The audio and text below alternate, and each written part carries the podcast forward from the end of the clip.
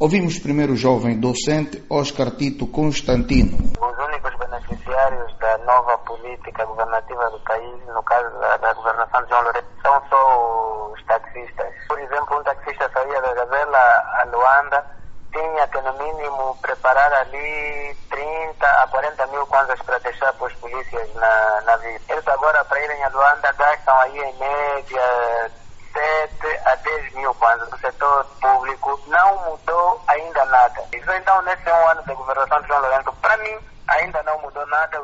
Depois foi a vez do jurista Nelson Custódio. E, portanto, era necessário que chegasse alguém e que chegasse mesmo com um braço forte, que colocasse um trabalho de mão, mostrasse ao qual chegou, para o qual chegou.